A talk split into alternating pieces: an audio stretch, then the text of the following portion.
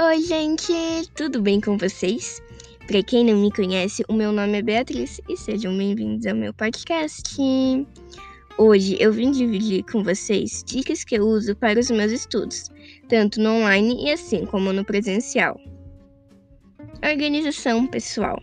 Não tem como falar de organização sem falar de planner, agenda e bullet journal. Para quem não conhece, eu vou explicar o que são esses três métodos de organização. A agenda é o modo mais simples e prático de se organizar.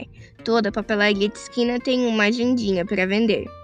O planner tem mil tipos de organização, seja financeira, lista de mercado, controle de hábitos, lista de filmes e séries do mês.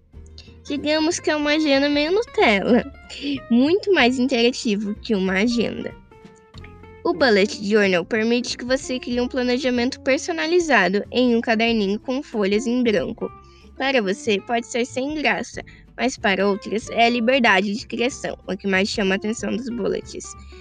Assim, eu já vi no Instagram, no Pinterest, no TikTok, pessoas fazendo um bullet journal mais retrô, outras fazendo, tipo, estilo de Harry Potter, outras fazendo de uma banda eh, pesada de rock, assim, outras um estilo mais colorido, tropical. Então, tem vários tipos de bullet journal. Você vai testando na sua casa e vendo com qual que você se adapta melhor. Eu, por exemplo, não sou uma pessoa de bullet journal, pois se eu acabar borrando alguma coisa, eu já fico meio irritada, sabe? E o planner não é muito a minha praia, pois tem muitas figurinhas que eu não vou usar no dia a dia. Para você testar esses três, esses três métodos assim de organização, você pode instalar o aplicativo Notion. Nele, você pode fazer mil e uma coisas. Fazer uma agenda, um planner, tipo um bullet journal digital. O, o, aplicativo é gratuito. Se eu não me engano, tem a versão paga. Mas como gratuito, podemos fazer muitas coisas. Com isso, você já pode testar com qual tipo de organização você se adapta melhor. E outra dica super bacana para a gente conseguir se organizar de maneira mensal durante o ano inteiro é colocar um calendário colado na sua parede porque isso vai te facilitar muito. Eu aconselho um calendário com que tenha um espaço para você anotar cada dia. Para anotar os compromissos, o dia de entrega de trabalho, data de provas, consultas médicas. Organização em sala de aula. Agora, falando um pouco sobre organização em sala de aula, existem três tipos de pessoas: a dos cadernos, a dos fichários e a do computador. Eu já fui as três variando no momento da minha vida.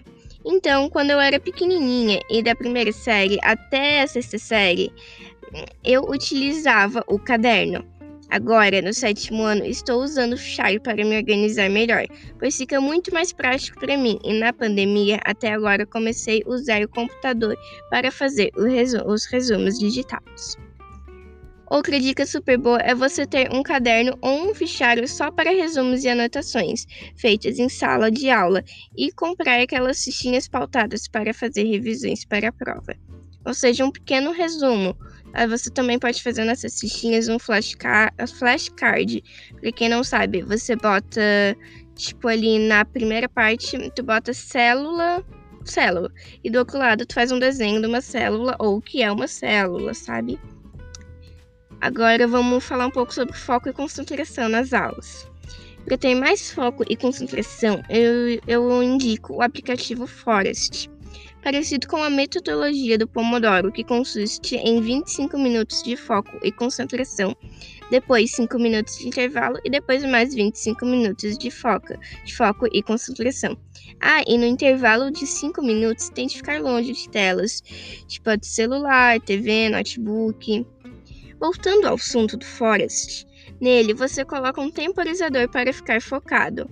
Mas a diferença é quando você adicionar o tempo meio que ele bloqueia o seu celular. Ele é um aplicativo que simula plantar uma árvore. Então, quando você inicia o tempo, ele planta uma semente que cresce ao decorrer do tempo marcado. Se você não usar seu celular, nesse tempo a árvore cresce, se usar, ela morre. Com esse aplicativo, você meio que recebe uma recompensa momentânea por ter focado nesse tempo. Parece meio bobo, mas para, mas para quem usa o aplicativo é bem legal olhar a sua floresta com um monte de árvores verdes e sentir bem por ter foco e concentração. No aplicativo mesmo, ele tem gráficos que mostram o quanto você rendeu no ano, na semana e no dia. E o mais legal, ele tem a opção de colocar barulhinhos, o de chuva, trovoadas, lanchonete, entre outros. Ele só vem com um barulho de chuva de graça. Para conseguir os outros, você precisa ter mais foco em concentração para ganhar moedas e conseguir outros sons. Ele é uma ótima ferramenta para usar no trabalho e nos estudos. Então, gente, foi esse o podcast. Espero muito que vocês tenham gostado. Se vocês usarem alguma dessas dicas que eu usei, que eu falei, não esqueçam de me contar e avaliem o podcast e me sigam no Instagram, por favor, que lá vai ter um montão de dicas tipo essas para vocês. Tchau, até a próxima. Beijos.